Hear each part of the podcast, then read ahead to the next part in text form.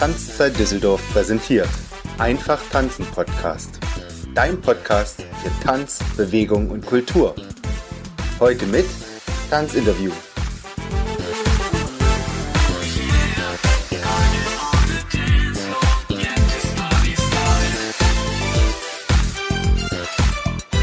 Herzlich willkommen beim Einfach Tanzen Podcast, dein Podcast für Tanz, Bewegung und Kultur, powered by Tanzzeit Düsseldorf. Im Einfach Tanzen Podcast geht es mir darum, dir, liebe Zuhörerinnen, lieber Zuhörer, einen Einblick, einen Rundum-Einblick in die Tanzwelt zu geben, in die verschiedenen Bereiche und gemeinsam schauen wir über den Tellerrand und interviewen und inspirieren und fragen. In dieser heutigen Folge habe ich einen ganz besonderen Gast bei mir, diesmal sogar am Telefon, äh, weil manche Entfernungen doch besser mit dem Telefon zu überwinden sind. Heute habe ich die wundervolle Nadine Campbell bei mir.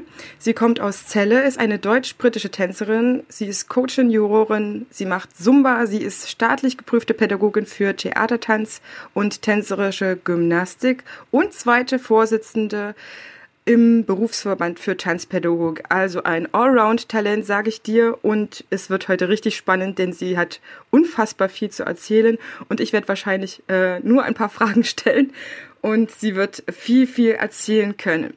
Herzlich willkommen, liebe Nadine. Schön, dass du Zeit hast für eine Folge vom Einfachtanzen Podcast. Ja, hallo, vielen Dank für die Einladung. Liebe Nadine, bevor wir so ein bisschen in die Tiefe gehen, ich gehe davon aus, dass Zuhörer dich kennen, aber falls das nicht der Fall ist, was sollte man wenigstens über dich wissen, ähm, was du so ja, tust, machst und bist? Also für diejenigen, die mich noch nicht kennen, ich bin die älteste von fünf tanzenden Mädchen. und ähm, meine Eltern haben sich übers Tanzen kennengelernt und ja, wir tanzen wirklich alle. Und ähm, das ist unser Herzblut und ja, die, was soll ich dazu sagen, wir sind eine sehr vielseitige ähm, Tanzfamilie einfach. Mhm dann knüpft ja gleich meine Frage perfekt an. Wie bist du zum Tanzen gekommen? Also ich denke, dass meine Eltern das äh, schon sehr früh bei mir festgestellt haben, dass es ähm, meistens zeigen ja schon Kinder von Geburt an eine Fähigkeit für Rhythmus und Vorliebe für Bewegung natürlich. Mhm. Und äh, anscheinend ähm, habe ich das wohl schon in jungen Jahren stark geäußert. Und ich denke mal, ähm, ja, dann haben meine Eltern sich dann entschieden, mich äh, zum Ballett, also zur musikalischen Früherziehung zu bringen. Und dann nahm das Schicksal seinen Lauf. Das heißt? ja, ich ähm, habe mit einem ähm, Ballettkurs angefangen und ähm, habe ähm, eine sehr starke Leidenschaft dafür entwickelt und ja, so kam ein Kurs ähm, nach dem anderen dazu. Später habe ich dann auch bei meinem Vater ähm, Unterricht genommen. Meine Eltern kommen aus dem Showtanzbereich. Die waren in den 80er Jahren ähm, in Sendungen wie bei Peter Illmanns Treff, mit Birgit Strohwange, ähm, mit den Commodores, alles, was man so in den 80ern kennt. Ähm, zum Beispiel auch bei dem Lied ähm, ähm, Get Down Saturday Night. Mhm. Oliver Cheatham haben, waren sie die offiziellen Background-Tänzer. Und ja, dann habe ich halt diese Seite von meinen Eltern auch sehr früh mitbekommen. Und ähm, ja, dann kam irgendwann nochmal der Schauspielkurs äh, dazu. Und es irgendwann hat sich alles vermischt und verbunden. Und ja, ich glaube, meinen ersten Kurs habe ich dann mit 15 habe ich dann angefangen, selber zu unterrichten. Mhm, okay. Ähm, in welchen Bereichen, welchen Tanzbereichen bist du denn mittlerweile unterwegs? Ähm, ich sage mal fast alles außer Standard. also es ist bei mir ähm, ja natürlich der klassische Tanz, ähm, dann also Ballett. Dann habe ich über mein, äh, meine Ausbildung zur Tanzpädagogin auch noch andere Tanzstile kennengelernt, wie zum Beispiel Stepptanz, Jazz, ähm, Contemporary, also modern, freier Tanz. Mhm. Äh, aber auch Folklore äh, hat auch richtig sehr viel Spaß gemacht. Ja, und dann entwickelt man und probiert immer so weiter. Und auch die, im Street Dance habe ich mich über die Jahre immer weiterentwickelt. Also es sind Überbegriffe, verschiedene Tanzstile äh, wie Hip-Hop, ähm, was eingeteilt wird in Old School und New School. Da gehören die Funk-Styles dann auch wieder dazu. Das ist dann Locking und Popping. Oder auch House. Oder unabhängig von Street Dance auch gerne mal Dancehall. Mhm. Also meine Interessen sind sehr weit gefächert und ich freue mich immer wieder, was Neues ähm, dazu zu lernen. Und ist das dann so, dass du die Tanzstile dann auch mixt oder hältst du es weiterhin trotzdem getrennt?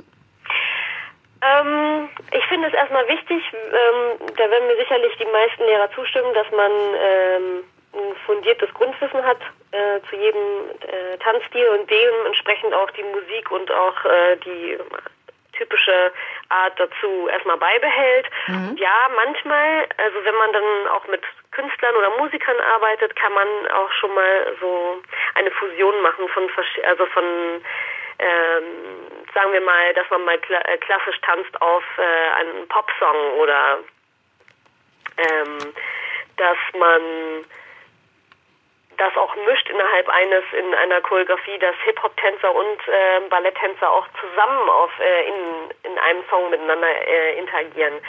Ich denke, dass je mehr Erfahrung man hat und ähm, je mehr Wissen auf jeden Fall, ähm, desto mehr Möglichkeiten hat man natürlich auch Tanz vielseitig einzusetzen. Mhm.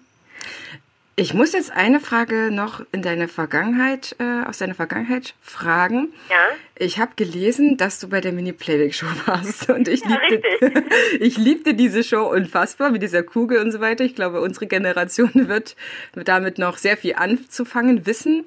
Ähm, das stimmt. Erzähl mal darüber, wie bist du da reingekommen und hat ja, das irgendwie was für dich verändert? 1992 da ähm, war ich mit meiner Schwester und einer Freundin äh, hatten wir uns erstmal beworben. Das sind erstmal ein paar Castings, äh, die man durchgehen muss. Also erstmal natürlich die schriftliche Bewerbung, äh, dann geht es weiter, dann mussten wir nach Hannover zur, zum ersten Aussieben, dann nach Köln und am Ende dann nach Alsmeer in Holland, wo dann die Sendung aufgezeichnet wurde. Und es sind auch mehrere Sendungen, die an einem Tag immer aufgezeichnet werden. Ah, und ähm, früher war das auch so, dass man dann seine Choreografie, äh, Choreografie ähm, öfter hintereinander erstmal wegtanzen muss, weil es aus verschiedenen Winkeln gefilmt wird. Mhm. Ähm, die Kameras waren damals ja noch ein bisschen größer als heute. Mhm. Und es war ganz schön, also so sag ich jetzt mal, aufwendig. Äh, aufwendig. Mhm. Ähm, ja, aber dann, man lernt alles ganz gut kennen. Das war auch ziemlich spannend für uns, äh, so die ersten Erfahrungen mit dem äh, Fernsehen zu machen. Und Davor hatte ich ja bereits schon, also meinen ersten Profivertrag am Theater hatte ich bereits im Alter von elf Jahren. Wow. Auf Lohnsteuerkarte dann. Und ja, dann wirklich wenig später war das dann, ging es dann schon, ja, ich war gerade beim Theater sogar beschäftigt, äh, als es dann mit der Mini-Playback-Show losging. Mhm. Und wir haben damals auch den ersten Platz gemacht. Und meine Schwester war zwei Jahre später oder drei Jahre später noch einmal da und hat nochmal den ersten Platz gewonnen. Ich war dann leider schon zu alt. Wie, äh, welche Altersspanne hatten die? Ich glaube, das war alles ähm, unter zwölf, meine ich. Mhm. Also ist schon so lange her. Mhm. Das waren, da waren wir noch sehr klein, ja. und ähm, hat diese Show war die ausschlaggebend für eine weitere Entwicklung von dir, dass du gesagt hast, oh wow, also zum Beispiel Fernsehen ist eigentlich jetzt auch etwas, was du in Betracht ziehst? Mm, ich denke, ähm, es hat auf jeden Fall Angst genommen, weil bis dahin war es ja, ähm, wusste man ja nicht genau, wie funktioniert das alles, wie sind die Leute, mhm. wie ist es überhaupt mit Leuten umzugehen, die schon viel länger vor der Kamera stehen, weil es gibt ja auch immer Prominente, die in der Jury sind etc. Und ähm, auch mit dem ganzen Make-up und so, äh, wie das alles funktioniert. Und ich glaube, wenn man dann erstmal so einen Reality-Check hat, was es eigentlich bedeutet, in einer Show zu sein, ähm, dann nimmt das eigentlich schon ganz schön viel Angst weg und ähm, man wird, also ich bin dadurch noch mehr offener auf jeden Fall geworden, um ähm, also dem Ganzen gegenüber und das halt nicht so, ähm, wie sagt man so schön, es wird nicht so heiß gegessen, wie es gekocht wird. Mhm. ähm, ja, also seitdem war ich schon öfter dann nochmal in den Medien auf jeden Fall und äh, man ist man legt eine gewisse Entspanntheit, sage ich jetzt mal, an den Tag, wenn man mhm. halt in jungen Jahren dann schon so seine ersten Schritte gemacht hat, auf jeden Fall. Mhm. Ja, weil als Erwachsener ist man dann vielleicht auch zu verkopft und äh, baut sich dann irgendwelche Gedanken auf, dass man ja vielleicht das dann doch nicht macht oder Hemmungen hat und so weiter. Das ist als Kind wahrscheinlich sieht man das lockerer, oder? Ja, genau, das denke ich auch. Also man, was im Alter halt dazu kommt, ist man, wenn man das mal dann äh, durchschaut hat, dass man Dinge halt einfach mehr hinterfragt und halt guckt und sich überlegt, wie möchte ich mich eigentlich präsentieren oder darstellen.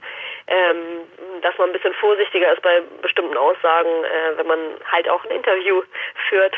Ähm, weil mit Kameraschnitt und ähm, den Fragestellungen ist da natürlich einiges möglich im Fernsehen. Ja, das, da hat sich wirklich die Zeit geändert im ja. Gegensatz zu den Anfängen. Aber es ist natürlich schön, wenn man äh, so ein bisschen mitgewachsen ist, ne? Als Kind zu diese einfachen Varianten, jetzt zu diesen vielen technischen Raffinessen, die es heutzutage gibt auf und wie man auch tricksen kann.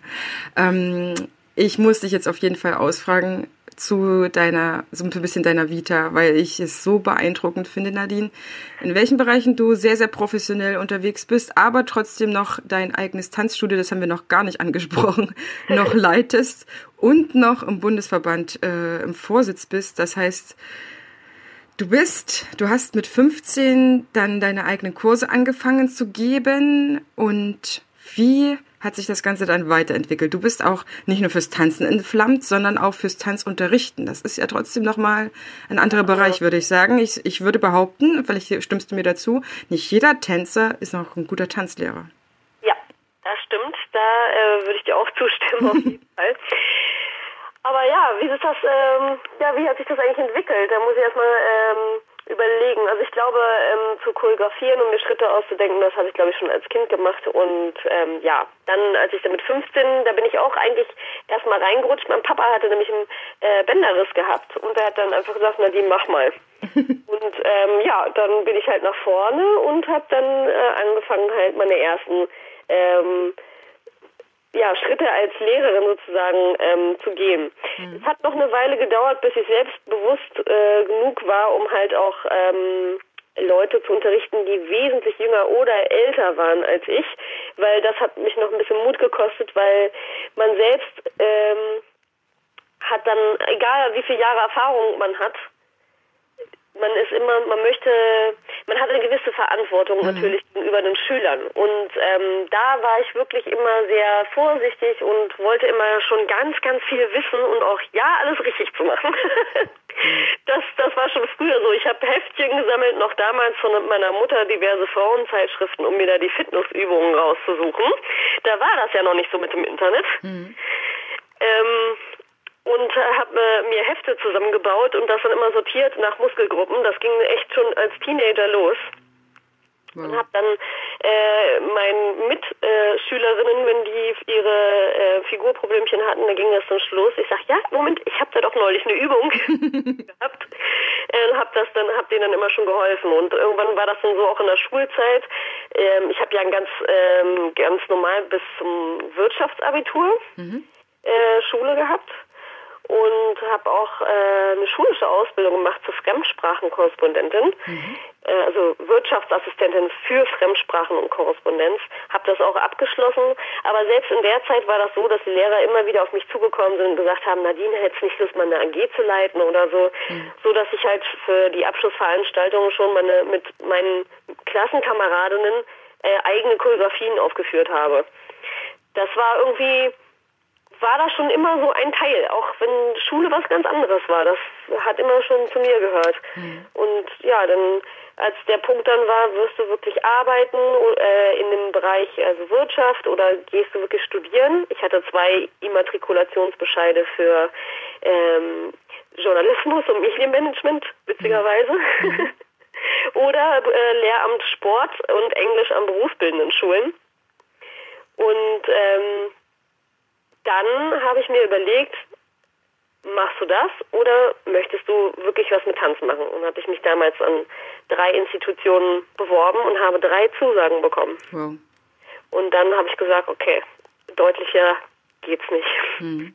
Und habe mich dann, ähm, es waren hunderte von Bewerbern, habe mich dann äh, damals dann für Hamburg entschieden und bin dann meinen Weg weitergegangen. Der war auch nicht immer einfach, mhm.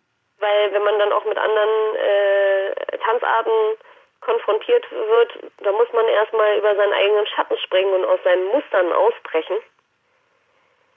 Und ähm, ja, da, also man hat gar keine andere Wahl, als sich mehr zu öffnen sozusagen. Ja. Also wenn man auch erfolgreich sein will, finde ich, muss man äh, versuchen, immer eine gewisse Offenheit an den Tag zu lernen und auch bereit zu sein, immer wieder dazu zu lernen. Ja, ah, ja, also das Tanzen hatte ich äh, komplett äh, entfacht, entflammt und ich kann das sehr, sehr gut nachvollziehen, diesen Schritt fürs Tanzen und doch nicht für einen anderen Job, denn bei mir war es letztendlich so ähnlich, auch wenn es nicht so früh schon die Entscheidung getroffen ist, aber ich habe ja auch auf Lehramt studiert, war auch im Referendariat und habe dann einfach auch entschieden, dass das nicht mein Weg ist, weil sich das überhaupt nicht anfühlt. Ja. ähm, deswegen, du hast schon sehr früh viel Erfahrung gemacht, hast eine gute Ausbildung gemacht. Und dann mit 25 kam dann der Punkt, wo du gesagt hast, ich mache eine eigene Tanzschule.